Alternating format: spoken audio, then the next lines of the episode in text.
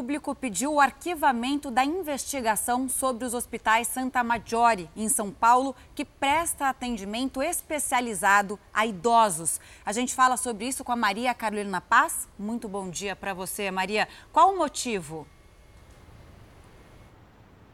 Bom dia para vocês também, a todos que nos acompanham aqui no Fala Brasil. O Ministério Público informou que não encontrou irregularidades na rede hospitalar que concentra o maior número de mortes em todo o país. São 79 pacientes que morreram nos hospitais Santa Maggiore. Ainda são 252 pacientes confirmados ou com suspeita do coronavírus que estão internados na rede hospitalar, que pertence à operadora Prevent Senior, plano de saúde voltado para idosos que é um dos grupos de risco. A direção do hospital informou que a notificação atrasou porque o site do governo estava indisponível e também disse que o número de pacientes que vem procurando atendimento está diminuindo. As vigilâncias sanitárias do estado e do município informaram que fizeram diversas vistorias e que pediram melhorias nas três unidades do hospital. Segundo o último balanço do Ministério da Saúde, são 241 mortes por conta de coronavírus e 6.836 casos confirmados em todo o país. Camila, com você. Obrigada, Maria. E a comunidade conhecida como a maior favela da América Latina teve a segunda morte suspeita por coronavírus. O repórter Fábio Peixoto está lá na Rocinha, no Rio de Janeiro, e traz as informações ao vivo para a gente. Fábio, muito bom dia para você. O que já se sabe sobre essas vítimas? Qual a situação por aí?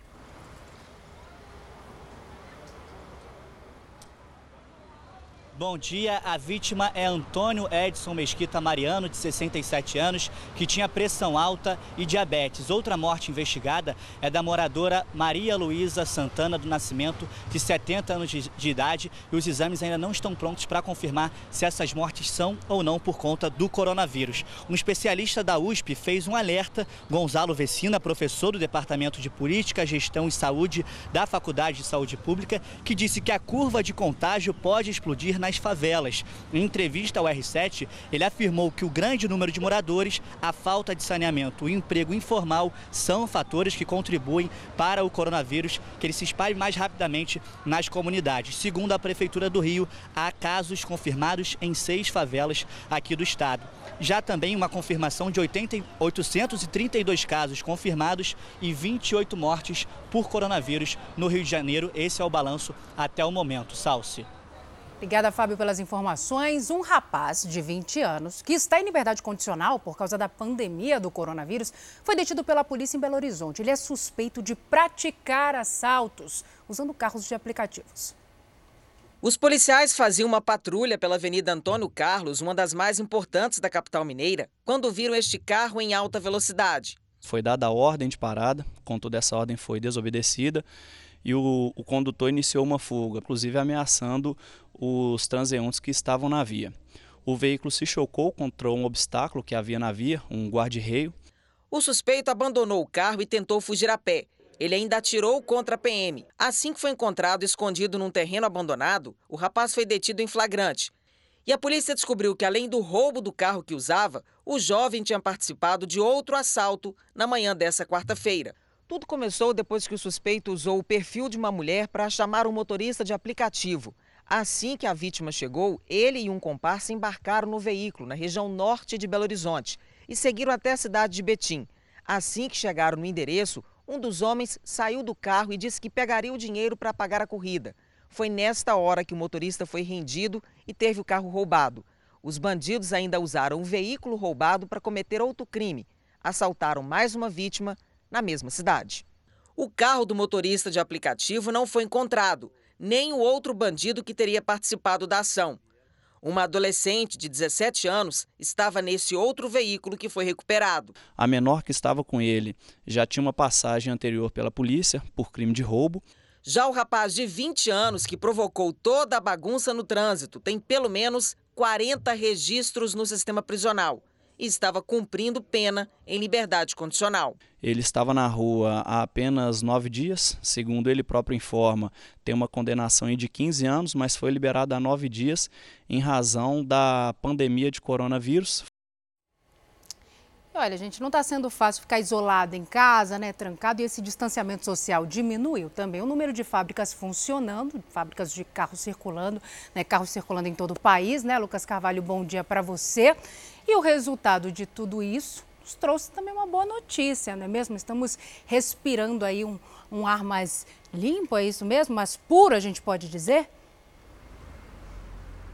É isso, é verdade. Um ótimo dia para você também, para quem acompanha o Fala Brasil. O resultado disso é menos poluição do ar, né? Só aqui na região metropolitana de São Paulo, essa quarentena já diminuiu em quase 10 vezes as emissões de monóxido de carbono. E essa é uma boa notícia. A qualidade do ar era boa em todos os 29 pontos de monitoramento da cidade. E essa queda também foi registrada em outras regiões do país. Teve queda no Distrito Federal, no Rio de Janeiro, Espírito Santo, Goiás, Minas Gerais, Paraná, Bahia e Rio Grande do Sul. E tem também, gente, uma outra boa notícia, viu? Em todo o estado de São Paulo houve queda de 35% nos acidentes com vítimas. Por semana, a média é de 1.600 ocorrências. Na semana passada, já no começo dessa quarentena, esse número caiu para 1.058. E um dado importante do Ministério da Saúde: em 2018, os acidentes de trânsito causaram mais de 180 mil internações.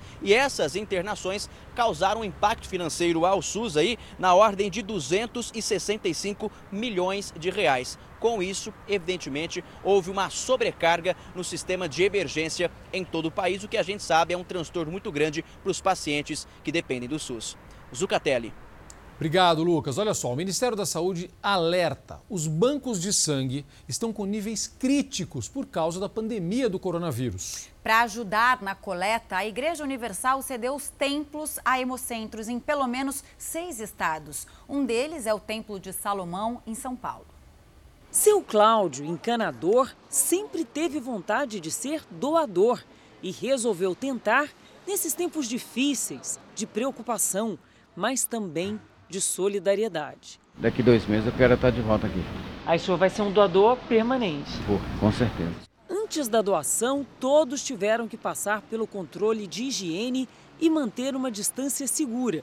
São regras sanitárias e epidemiológicas definidas pelo Ministério da Saúde. Eles e tantos brasileiros que estão em quarentena participaram de uma campanha promovida pela Igreja Universal do Reino de Deus para aumentar a coleta de sangue no país. Nos anima nesse momento de tantas más notícias, saber que ainda prevalece no coração de muitas pessoas o espírito solidário. O fornecimento do sangue nesse momento é muito importante e as pessoas voluntárias estão comparecendo em massa. Em muitos hemocentros brasileiros, o estoque já caiu quase 40%. O Brasil não tem só o coronavírus, a gente tem várias outras doenças que precisam de sangue, cirurgias de urgência que precisam ser operadas, que não podem ser adiadas, e sem sangue você não pode fazer isso. A ação, em parceria com empresas, tem ajudado o Banco de Sangue Paulista, que atende a 50 hospitais, a não entrar em colapso. Hoje a gente está com agendamento de 60 pessoas para fazer a coleta. O sangue tem uma validade de 35 dias. Se você coletar demais, esse sangue pode vencer, perder a validade e, e não, pode, não podemos desperdiçar um bem tão precioso. A campanha realizada pela Igreja Universal em seis estados brasileiros deve reunir cerca de 3.500 coletas, o suficiente para atender mais de 14 mil pacientes. Em São Paulo, logo no primeiro dia, o número de voluntários foi bem maior que o esperado e o atendimento foi escalonado para evitar tumulto. O tempo que for preciso para socorrer os bancos de sangue, a igreja está disposta, tanto em termos de espaço como de pessoal e a regimentação de voluntários para comparecer às doações. Nós estamos dispostos em todo o Brasil para fazer esse trabalho. O Ministério da Saúde garante que é possível doar sangue com segurança, com agendamento. Nesse período de pandemia, só não estão aptas a continuar doando sangue aquelas pessoas que tiverem sintomas da Covid-19, como, por exemplo, um forte resfriado, dor de garganta ou dificuldade respiratória. Também não deve doar aquela pessoa que teve contato com pacientes infectados nos últimos 30 dias. Segundo o Ministério da Saúde, pessoas que estiveram em viagens para países com transmissão local do vírus no último mês também não devem doar. Pessoas já infectadas devem suspender a doação por pelo menos três meses. É preciso também ter entre 18 e 60 anos, mais de 50 quilos e estar com boa saúde. É o caso do seu João, que gostou tanto da experiência que quer continuar sendo um doador, mesmo quando tudo isso passar. Ajuda muito, muito, muito. É um parente, pode ser também uma outra pessoa de outra família que a gente nem conhece, né? Então a gente vai salvando vidas doando sangue. É isso. O governo federal vai gastar 200 bilhões de reais com todas as medidas para combater o coronavírus. Ainda estão sendo preparadas outras iniciativas, como uma linha de crédito para os empresários financiarem o pagamento de salários. A equipe econômica anunciou a prorrogação do prazo para a entrega da declaração do imposto de renda até 30 de junho presidente Jair Bolsonaro e o ministro da Economia, Paulo Guedes, detalharam as medidas que vão tentar reduzir os efeitos da pandemia de coronavírus. No total, serão utilizados 200 bilhões de reais. Anunciaremos também a sanção do projeto do auxílio emergencial, onde 54 milhões de pessoas serão atingidas, a um custo de aproximadamente 98 bilhões de reais para o Tesouro. O Ministério da Economia ainda prepara outras medidas provisórias. Uma delas regulamenta o que foi anunciado pelo Banco Central, uma linha de crédito com juros de 3,75% ao ano para que os empresários possam financiar a folha de pagamento de trabalhadores. Presidente, desde o início, nos deu, nos incumbiu de uma missão de defender a saúde e o emprego dos brasileiros. A saúde o presidente pediu que lançasse uma camada exatamente para os informais. Essa camada foi ampliada também para microempreendedores, para alguns formais com, que possam sofrer o impacto da crise. Outra medida provisória será para transferir 16 bilhões de reais para estados e municípios. O dinheiro vai recompor os fundos de participação que sofreram perdas com a redução da arrecadação. O senador Ciro Nogueira vai propor um projeto que aumenta os impostos sobre os lucros dos bancos com a arrecadação prevista de pelo menos 20 bilhões de reais. Nós estamos prestes a viver a maior crise econômica e social de nossa história. Nada mais justo que o setor que mais lucrou nos últimos anos no nosso país e talvez no mundo, que é o setor bancário do nosso país, dê a sua contribuição. Os poupadores estarão preservados, os correntistas também, eles não poderão é, receber nenhum tipo de taxação extra. Esses recursos vão ser distribuídos entre União, Estado e municípios no momento que o país mais vai precisar de arrecadação para investir em saúde no nosso país. E o presidente Jair Bolsonaro, que estava inclusive nessa entrevista coletiva com o ministro Paulo Guedes, sancionou o projeto que dá uma ajuda emergencial de 600 reais para trabalhadores autônomos e informais. A gente vai conversar agora com o Yuri Ascar, direto de Brasília. Yuri, muito bom dia para você. Quem vai receber primeiro? Quais são os detalhes desse projeto? Bom dia, Camila. O presidente Jair Bolsonaro disse agora há pouco que o pagamento vai começar na semana que vem. E os trabalhadores que já estão cadastrados no Bolsa Família ou no Cadastro Único vão ser os primeiros a receber o benefício. Lembrando que não pode haver o acúmulo desse auxílio com o Bolsa Família. Vai ser concedido o benefício que compensar mais. O pagamento para os trabalhadores informais e autônomos ou aqueles que estejam sem renda fixa vai ser concedido por três meses, tempo previsto inicialmente para a duração da crise provocada pela pandemia do coronavírus. O auxílio vai ser limitado a duas pessoas da mesma família e a trabalhadora informal, que for mãe e chefe de família, vai ter direito a duas cotas, recebendo R$ 1.200. Salce Camila. Obrigada, Yuri, pelas informações e ainda sobre as medidas do governo, agora do anúncio né, da medida provisória que autoriza a redução da jornada e dos salários em até 70%. A medida também prevê a suspensão do contrato de trabalho por até dois meses para empresas que estão com a produção paralisada. A medida provisória prevê o corte da jornada e do salário de 25%, 50% ou 70% por até 90 dias. Nesse período, o trabalhador não poderá ser demitido e tem garantia de emprego pelo mesmo tempo após retornar à jornada normal. Estabelece também uma compensação proporcional ao valor do seguro-desemprego. Por exemplo, caso a redução da jornada e do salário seja de 25%, o trabalhador vai receber uma parcela igual, de 25% do que receberia de seguro-desemprego caso fosse demitido. O valor vai cair direto na conta do trabalhador e não será descontado no futuro, em caso de demissão.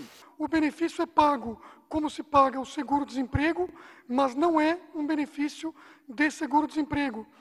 A pessoa que recebe esse benefício, diante de um acordo celebrado com o seu empregador, não precisará devolver esse valor. Esse valor não será descontado no eventual, no eventual demissão, portanto, na eventual demissão, o trabalhador receberá 100% do seu seguro-desemprego quando a ele fizer jus. Para as empresas que estão com a produção paralisada, será permitida a suspensão do contrato de trabalho por até dois meses. Nesta situação, o trabalhador será compensado com até 100% do seguro-desemprego, que atualmente varia de R$ 1.045 a R$ 1.813.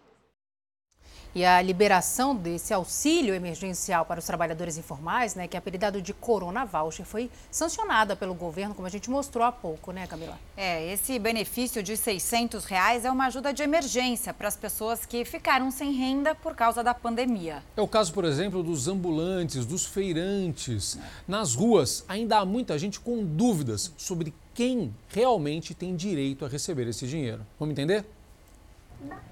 Há 20 dias sem conseguir trabalhar, Alicia diz se sentir impotente. O dinheiro não está entrando, eu gosto das minhas contas regularmente paga direitinha. Esse mês ainda vou conseguir pagar, mas e aí o próximo mês que eu não, se eu não conseguir ajuda do, do governo, benefício, que será, né? A esteticista acredita que o que pode dar alívio às contas é o benefício de 600 reais anunciado pelo governo federal. O projeto emergencial já foi sancionado pelo Planalto e tem o objetivo de ajudar mais de 30 milhões de trabalhadores informais e de baixa renda durante a pandemia do novo coronavírus. O benefício vale para famílias que tenham até meio salário mínimo por pessoa ou uma renda total de até três salários mínimos. Para ter o auxílio, o trabalhador não pode ter aposentadoria, seguro-desemprego ou ser beneficiário de alguma ajuda financeira do governo. Poderão receber o Corona Voucher no valor de 600 reais, trabalhadores informais maiores de 18 anos, como, por exemplo, vendedores ambulantes e diaristas. Mães, chefes de família vão receber o dobro do valor, R$ 1.200 por mês. Nas ruas, muita gente ainda tem perguntas sobre o benefício, como o Marco, que é músico. E em nome dos músicos, é, como é que vai ficar, se o músico também tem direitos. Aqueles que são microempreendedores individuais, que são MEI, também têm o direito, e quem está inscrito no CAD único. E os que recebem o Bolsa Família. Eu vou ter direito à Bolsa Família e o auxílio? Quem já recebe o Bolsa Família não vai acumular mais um benefício. A pessoa pode optar por receber o Bolsa Família ou por receber esse auxílio emergencial. Ela pode optar por aquilo que for maior. O governo ainda não divulgou como será feito o cadastro no programa. De acordo com o texto, os pagamentos serão feitos pelos bancos públicos federais em no mínimo três parcelas. A previsão é que o auxílio comece a ser pago daqui a duas semanas e dure três meses, podendo ser prorrogado. O que, que o governo vai fazer? Ele vai pegar um dinheiro que existe para outros fins, vai agora injetar esse dinheiro na economia através desse auxílio, mas ele precisa repor esse dinheiro e a reposição desse dinheiro vai ser feita através de impostos. Nós ainda não temos notícia de aumento de impostos ou de um novo imposto, mas o certo é que essa conta todos os contribuintes vão ter que pagar. Mas a Alicia está confiante que logo, logo vai conseguir voltar a trabalhar.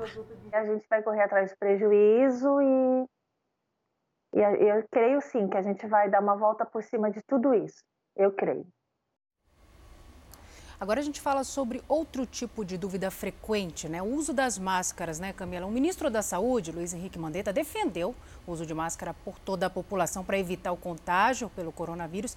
E ele até sugeriu a fabricação de máscaras caseiras, né, Camila? O importante, ou seja, é usar a máscara, né? Agora, né, uma mudança de recomendação do Ministério da Saúde, inclusive, a partir de agora, a recomendação é que se use a, a máscara. E o Mandetta também falou da preocupação com o cancelamento de algumas algumas compras de material cirúrgico. Vamos ver. O governo começou a distribuição de testes rápidos para que os estados possam detectar o coronavírus.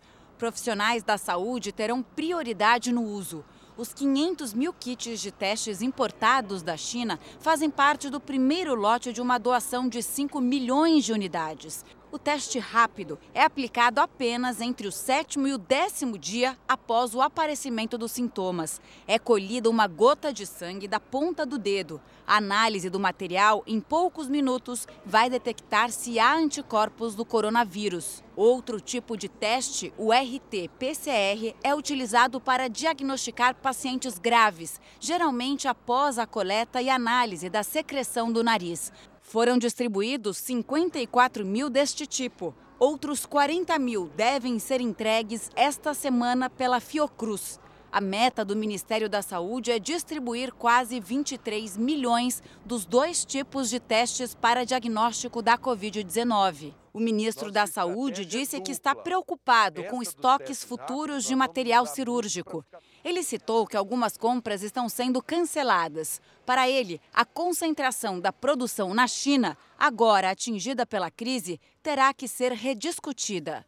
Quando o mundo acabar dessa epidemia, eu espero que nunca mais o mundo cometa o desatino de fazer 94, 95% da produção de insumos que decidem a vida das pessoas num único país. O ministro recomendou o uso de máscaras por toda a população para evitar o contágio pelo coronavírus. A recomendação inicial era a utilização apenas para profissionais de saúde e pacientes graves. Mandetta propôs a produção caseira. Acho que máscaras de pano para os comunitários funciona muito bem como barreira não é caro de fazer, faça você mesmo, tem na internet. Mandetta voltou a defender o isolamento social e também falou sobre a cloroquina. Embora esteja liberada para o uso em pacientes graves, o ministro lembrou que ainda não há sustentação científica para ampliar o uso. Este remédio causa arritmia cardíaca. O coração, em vez de bater certinho, pam, pam, pam, pam, pam, ele faz, ele sai do ritmo. Se a pessoa já tiver alguma pequena obstrução, alguma coisa que esteja, ele vai acabar tendo uma arritmia, uma parada cardíaca.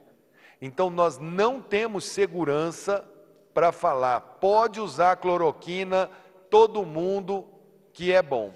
Cerca de 5.800 brasileiros estão retidos no exterior por causa do fechamento de fronteiras. Um casal que estava de férias na África teve o voo de volta para o Brasil cancelado. Conclusão: os dois estão tentando várias formas de voltar para casa. A viagem de férias deveria chegar ao fim nesta quinta-feira. Eduardo e Simone percorreram a Namíbia por quase 15 dias e estavam longe da capital, Windhoek quando o governo fechou o espaço aéreo como precaução contra o avanço do coronavírus. Quando descobrimos essa, essa notícia do lockdown, viemos, descemos 600 quilômetros do norte do país até aqui, é, de uma tocada só, para ficar perto de, do consulado, do, do aeroporto, de outras facilidades que uma cidade grande, capital, pode é, proporcionar para quem vai ficar em quarentena. O casal, que vive em São Paulo, teve o voo de volta para o Brasil cancelado e alugou um apartamento para esperar o fim da quarentena. Eu havia inclusive sugerido uma negociação aí com, as, com os governos locais sobre o voo que partiu inclusive ontem ou outros possíveis de Joanesburgo para o Brasil para fazer um resgate humanitário aqui na Namíbia. É, eles acharam que era muito difícil, pode ser, tem que negociar bastante, mas enfim, que não era rota e hoje fomos surpreendidos olhando pelo Flight Radar, o site que demonstra o voo do, dos aviões que essa aeronave passou exatamente em cima do aeroporto daqui. Depois de esperar por dias, alguns brasileiros que estavam em outro país do continente, a África do Sul, embarcaram nesta quarta-feira de volta para o Brasil.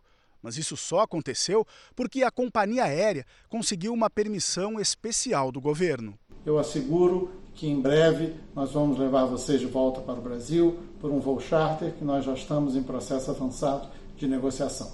Ainda não posso dar uma previsão de data, mas eu espero que em breve tenhamos boas notícias. A situação é mais complicada para Eduardo e Simone. Eles tentaram uma autorização para seguir por terra da Namíbia até a África do Sul, mas não conseguiram. Na verdade, nós estamos sem perspectiva nenhuma de sair daqui diferentemente das pessoas que estão em Joanesburgo e Cape Town, que o embaixador já é, se manifestou no sentido de que vai haver um voo para poder buscá-los. E nós somos só dois na Namíbia, então é, o nosso risco é ficarmos esquecidos aqui. De volta ao Brasil, poucos idosos que vivem nas comunidades do Rio de Janeiro se hospedaram nos hotéis, hotéis oferecidos pela prefeitura. E esse benefício foi oferecido porque esses idosos fazem parte do grupo de risco do coronavírus, precisam ficar em isolamento. A gente vai para lá conversar com a Aline Pacheco. Aline, bom dia para você. Quantos já estão hospedados nesses hotéis? Bom dia.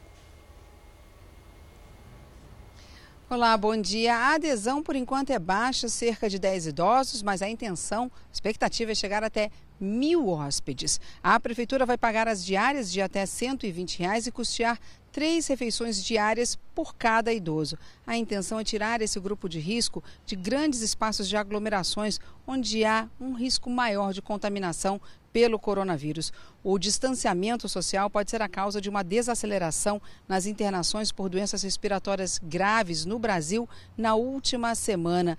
Desde que começamos a falar do coronavírus há 20 dias, o número de internações chegou a 5 mil, mas na última semana essa curva diminuiu para 370 internações. Os pesquisadores alertam que esse número menor pode ser causado por uma demora, um atraso na inclusão de novas internações nos bancos de dados oficiais, o Catelli. Obrigado, Aline. Olha aqui, estados das regiões Norte e Nordeste começam a receber hoje os equipamentos de proteção individual adquiridos pelo Ministério da Saúde.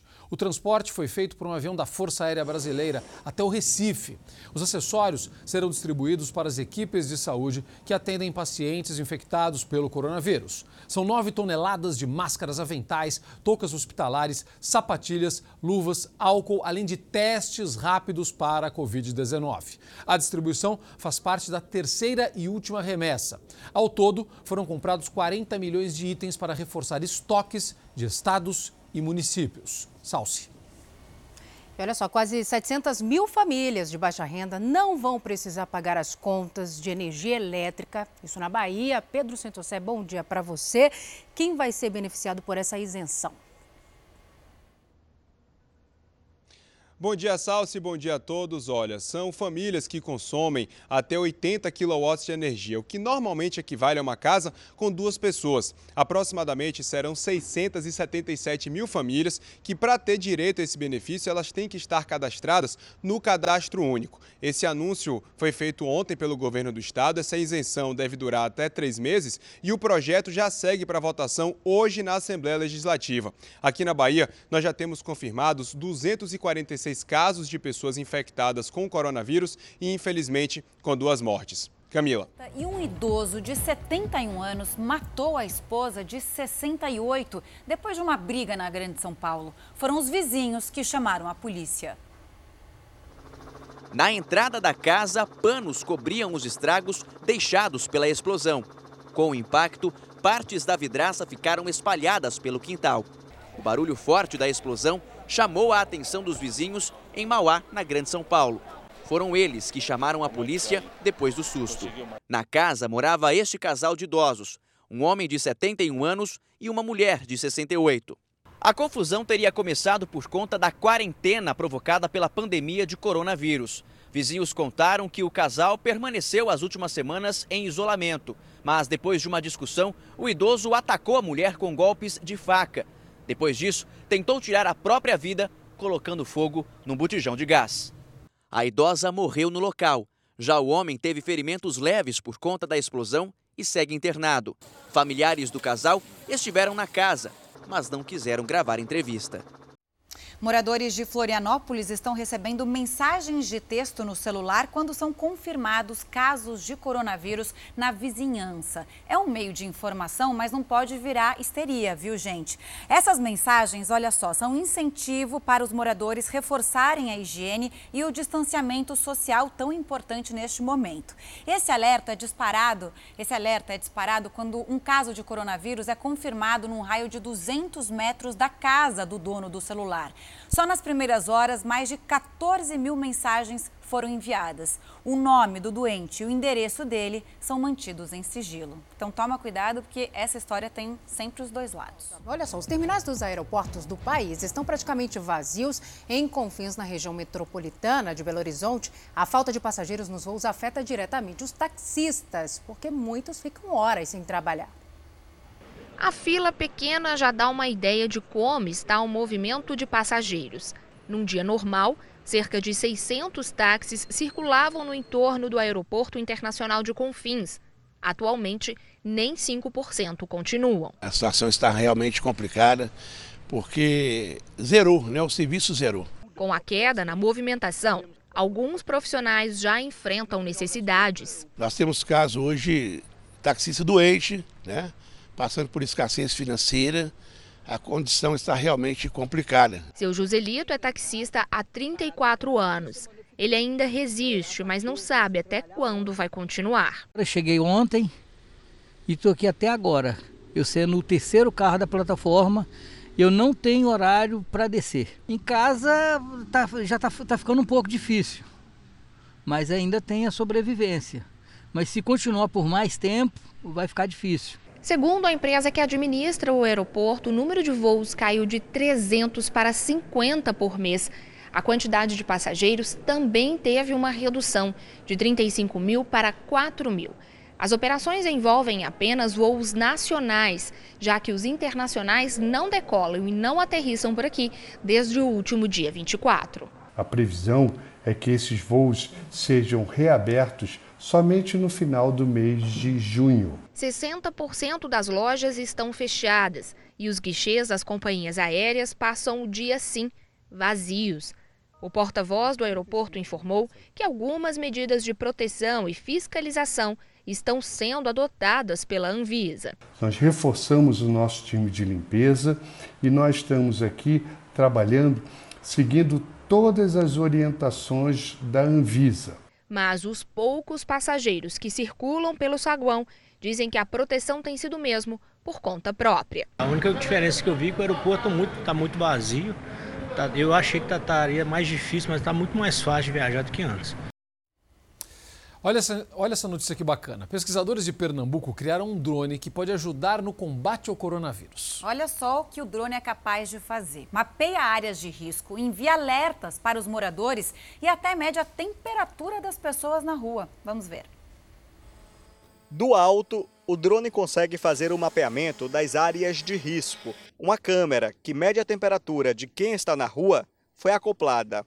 O equipamento também emite um som de alerta em caso de perigo. Bom dia, sua temperatura está elevada e que isolamento social. É possível identificar as áreas mais críticas e os órgãos públicos podem realizar ações específicas em cada localidade. Também ajuda né, em, em locais de difícil acesso. A gente já tem noção de regiões onde existe o maior número de casos positivos, entendeu?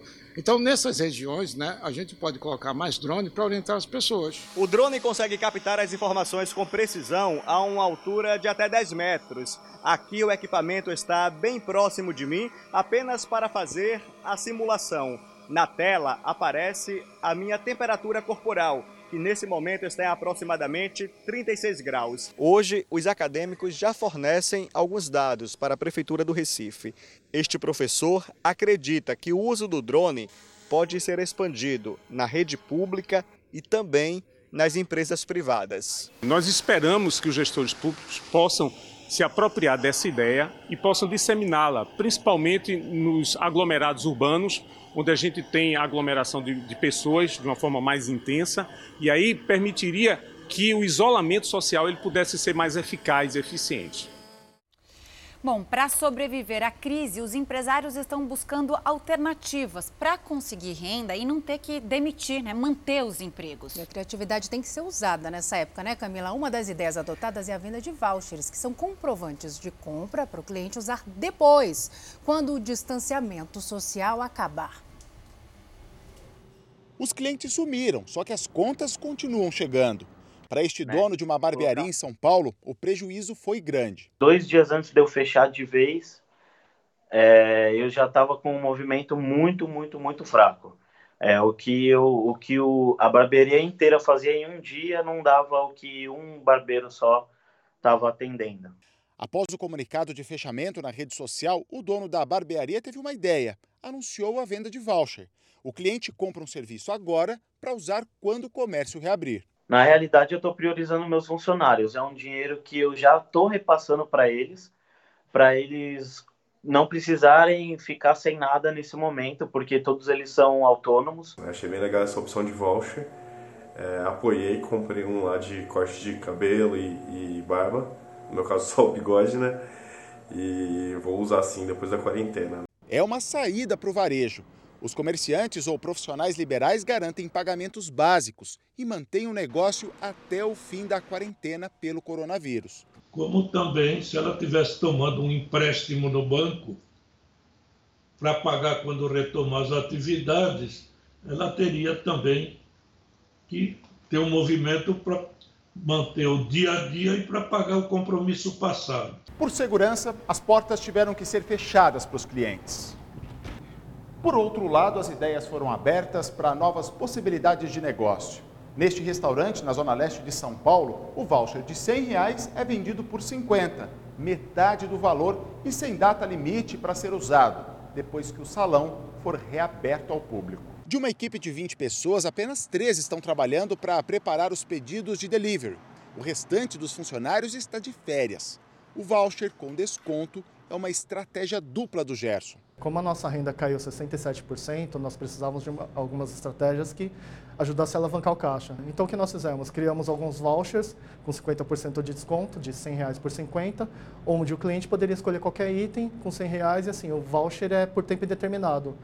Por que isso? O cliente que não tem um poder aquisitivo tão alto ou um cliente que não conhece o nosso produto, ele vai ter a oportunidade de conhecer por metade do preço. Essas ações já têm sido adotadas na Europa, onde o coronavírus também levou ao fechamento de lojas, bares e restaurantes. Este site de uma marca de cerveja pretende vender 400 mil vouchers de mais de mil restaurantes em todo o Brasil. A ideia é criar um fundo de 4 milhões de reais em caixa para os comerciantes você pensar em como fazer, como ajudar as pessoas e principalmente como fazer com que a sua empresa se destaque e cresça num cenário desafiador como esse. Isso mesmo. E ações de solidariedade nessa época de pandemia também são muito bem-vindas. Olha só, com a queda no número de reservas, um hotel de Natal, no Rio Grande do Norte, abriu as portas para hospedar profissionais da saúde médicos, enfermeiros, pessoas que trabalham em hospitais e não podem voltar para casa pelo risco de contaminar a família.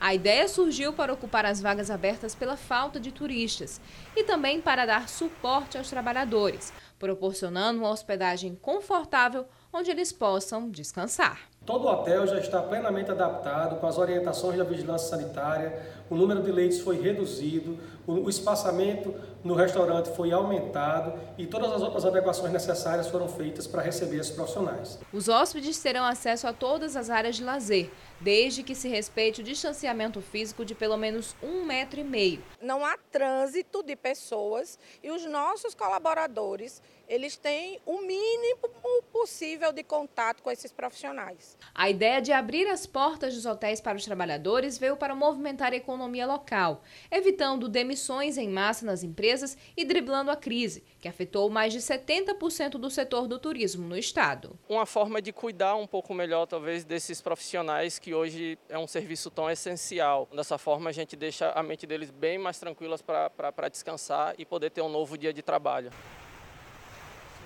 Agora olha aqui. Banhistas diferentes invadiram as praias do litoral do Peru. Vamos ver. Olha isso!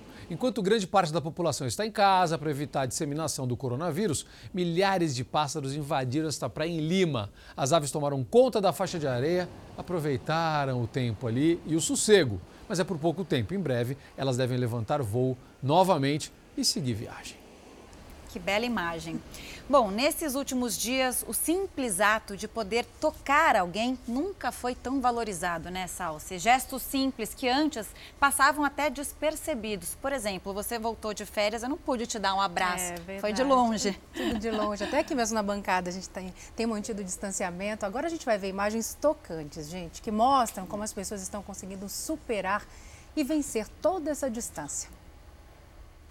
A foto que rodou o mundo mostra Susan Ryan sentada no chão do hospital em Denver, nos Estados Unidos, e anestesiada de tanto cansaço. Ao lado da médica, dois olhos brilhantes, incentivadores. O labrador Win, de um ano, foi treinado para dar apoio aos profissionais de saúde.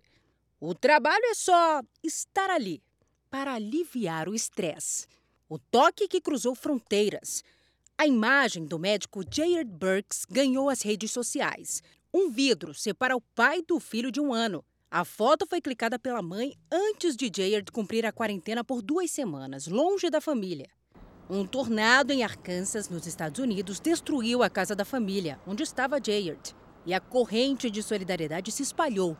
Sem vidro e com muita boa vontade, vizinhos arrecadaram o equivalente a mais de 600 mil reais para criar um abrigo para o Dr. Jayard e a família dele. E quem disse que a quarentena não revela novos talentos, hein? Essa foto, tirada em Israel, encantou o mundo. O idoso de 92 anos deu uma nova cor aos cabelos brancos da esposa, de 89. O neto registrou tudo, só não mostrou como ficou o novo visual da avó. Gente, vai passar, né? Vai passar. A gente vai vencer e logo poder se abraçar, né? Se curtir um pouco mais. Tenho certeza disso, Sal. Se a gente vai vencer, vai sair fortalecido. A gente está aprendendo muita, muita coisa, coisa, com isso. Estamos valorizando mais, Valoriza né? as coisas pequenas, né, Zuka? Eu estava vendo, eu tava vendo um post, viu, Sal, dizendo que a gente não imaginava que a gente ia enfrentar a terceira guerra mundial contra um vírus e que a arma para vencer seria o amor. O amor. É Vamos isso. Lá. A gente tem que valorizar isso. Isso é o mais importante. Olha só, uma idosa recebeu uma homenagem emocionante da sacada de casa ao completar 100 anos. Claro, não podia passar em branco, né? Isso aconteceu no Espírito Santo. Olha, como não pôde festejar por causa do isolamento, ganhou uma serenata dos vizinhos.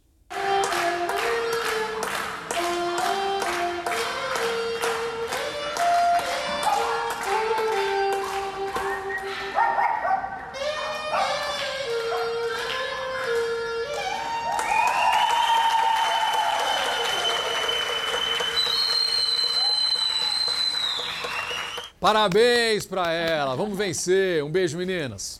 Beijo, um querido. Beijo. beijo. Fala Brasil termina agora. Um beijo para você de casa também. Um beijo de longe, ó. Beijo, Campos. Beijo. Fica agora com Hoje em Dia. César, querido, bom dia. Um beijo, beijo para você. você. Beijo. beijo para vocês, meninas. Uma excelente quinta-feira e até amanhã, se Deus quiser. Até amanhã. Tchau,